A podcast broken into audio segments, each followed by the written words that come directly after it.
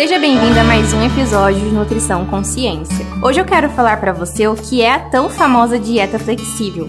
Será que ela é melhor que outra estratégia alimentar? Dieta flexível é um tipo de dieta que vem ganhando bastante espaço e sendo praticada por muitos jovens. Ela ficou famosa justamente por propor uma maior flexibilidade comparada a outros tipos de dietas, onde a maioria das dietas tem a proposta de restrição alimentar, para levar a um resultado específico, que muitas vezes é a perda de peso. Mas no caso da dieta flexível, é o oposto. Ela te dá a liberdade de você construir o seu cardápio a partir do que é estipulado para você comer o que você quiser desde que você siga alguns conceitos. Esse é o lema da dieta flexível, que significa se couber nos seus macronutrientes. Em geral, basta saber qual a sua necessidade de energia por dia, ou seja, as calorias que você deve consumir por dia para o seu objetivo e a quantidade de cada macronutriente dentro dessas calorias totais.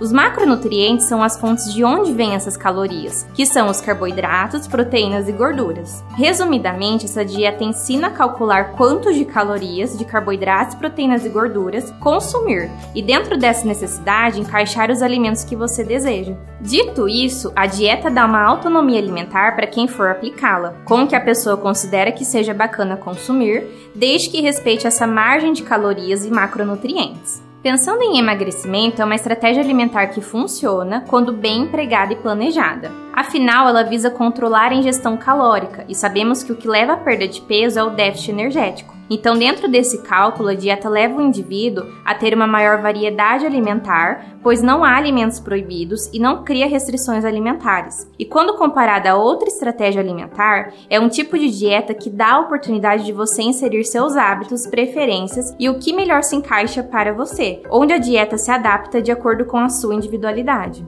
Mas cá entre nós, toda dieta precisa ter flexibilidade, a não ser quando se tem um objetivo muito específico por um curto período, como por exemplo uma competição ou uma luta. Toda dieta precisa ter a flexibilidade de poder comer de tudo, mas claro, com equilíbrio e saúde, não se esquecendo das vitaminas, minerais e fibras. Essa flexibilidade permite uma maior liberdade, não deixando de otimizar os objetivos e resultados. E ainda, dietas flexíveis estão relacionadas com uma maior adesão, relacionando-se com uma menor dificuldade no cumprimento da terapia dietética. Porém, esse tipo de dieta vem trazendo o lema de que pode tudo, basta analisar e se couber na contagem calórica e de macronutrientes, insira. Realiza-se então a inclusão de alimentos que são vistos como não saudáveis. As pessoas erram no entendimento do conceito. A maioria acha que é simples assim, basta bater os macronutrientes e calorias, mas acabam deixando de lado a qualidade alimentar, esquecem dos impactos dos alimentos no organismo. Por exemplo, é diferente o impacto do açúcar de um leite condensado e do impacto do açúcar de uma banana, mesmo que ambos sejam consumidos em quantidades iguais em relação aos carboidratos e calorias. Um pão francês é bem diferente de porções de frutas. Um Big Mac é diferente de um prato de arroz, feijão, carne e salada, mesmo podendo ter quantidades similares de carboidratos, proteínas, gorduras e calorias. Então é flexível até certo ponto. É flexível na variação de frutas, carboidratos fibrosos, vegetais, tipos e cortes de carnes, mas não ao ponto de tirar uma porção de batata doce e colocar uma de açúcar, pensando apenas na quantidade de carboidrato. É flexível ao ponto de melhorar a qualidade sem excluir alimentos, porém adequando quantidade, horário e propondo algumas trocas quando em excessos. Trocas eventuais podem ser possíveis quando bem explicadas. Não saia pensando que você pode trocar um pratão lindo de comida e variada